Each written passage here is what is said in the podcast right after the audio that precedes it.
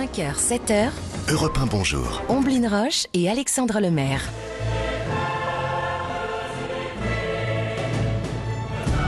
Bah oui, vous l'entendez, c'est un journal des sports aux couleurs de la Ligue des champions de football. Bonjour Dimitri Vernet. Bonjour Ombline, bonjour Alexandre, bonjour, à tous. Ah bah, bah, on commence forcément par l'information de la soirée, hein, l'élimination du Paris Saint-Germain. Et oui, il n'y a pas eu de miracle à Munich hier soir dans un match où les Parisiens étaient clairement en manque d'inspiration. La machine bavaroise est venue broyer tout leur espoir. Score final 2-0 pour le Bayern Munich, 3-0 sur l'ensemble des deux matchs. Paris se retrouve donc logiquement éliminé dès les huitièmes de finale de la Ligue des Champions, comme l'analyse avec lucidité l'attaquant rouge et bleu Kylian Mbappé au micro européen de Cyril de la Morinerie. On est, on est déçus, on est déçus. Maintenant, euh, voilà, c'est comme ça. Il faut passer à autre chose. Voilà, ils ont une équipe qui est bâtie pour gagner la Champions League. Euh, nous, notre maximum, c'est ça. Euh, c'est la vérité. On va se remettre en question et on va retourner à notre quotidien qui est le, le championnat. Car oui, malgré les stars et le bling-bling, sportivement parlant, il y a un gouffre qui sépare le PSG des grands d'Europe, mentalement, physiquement et tactiquement.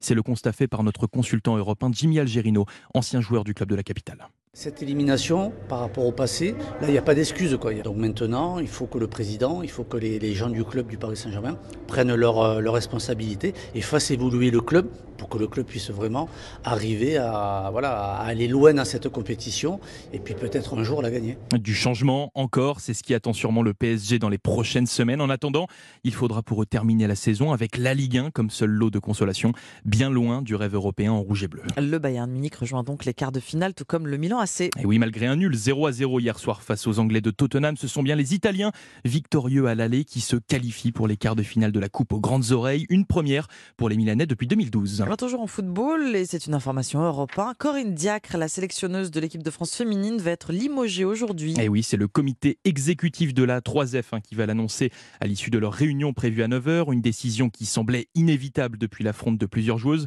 Pour lui succéder, plusieurs noms circulent, l'ancienne joueuse tricolore, Marinette Pichon, l'actuel sélectionneur de l'Arabie Saoudite Hervé Renard ou encore Gérard Prêcheur, l'entraîneur du PSG féminin.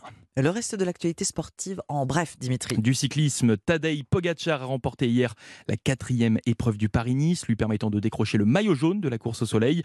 En handball, l'équipe de France a fait un grand pas vers une qualification à l'Euro 2024. Après leur victoire 38 à 28 face à la Pologne, nos tricolores ont rendez-vous samedi pour valider leur ticket. Enfin, on termine par du biathlon avec l'avant-dernière étape de la Coupe du Monde qui débute aujourd'hui. Étape décisive pour notre Française Julia Simon qui tentera de prendre le large au classement afin de décrocher son premier gros globe de Merci Dimitri Vernet. C'était le journal des sports à 5h13. On passe aux courses, le pari gagnant avec Thierry Léger. Bonjour.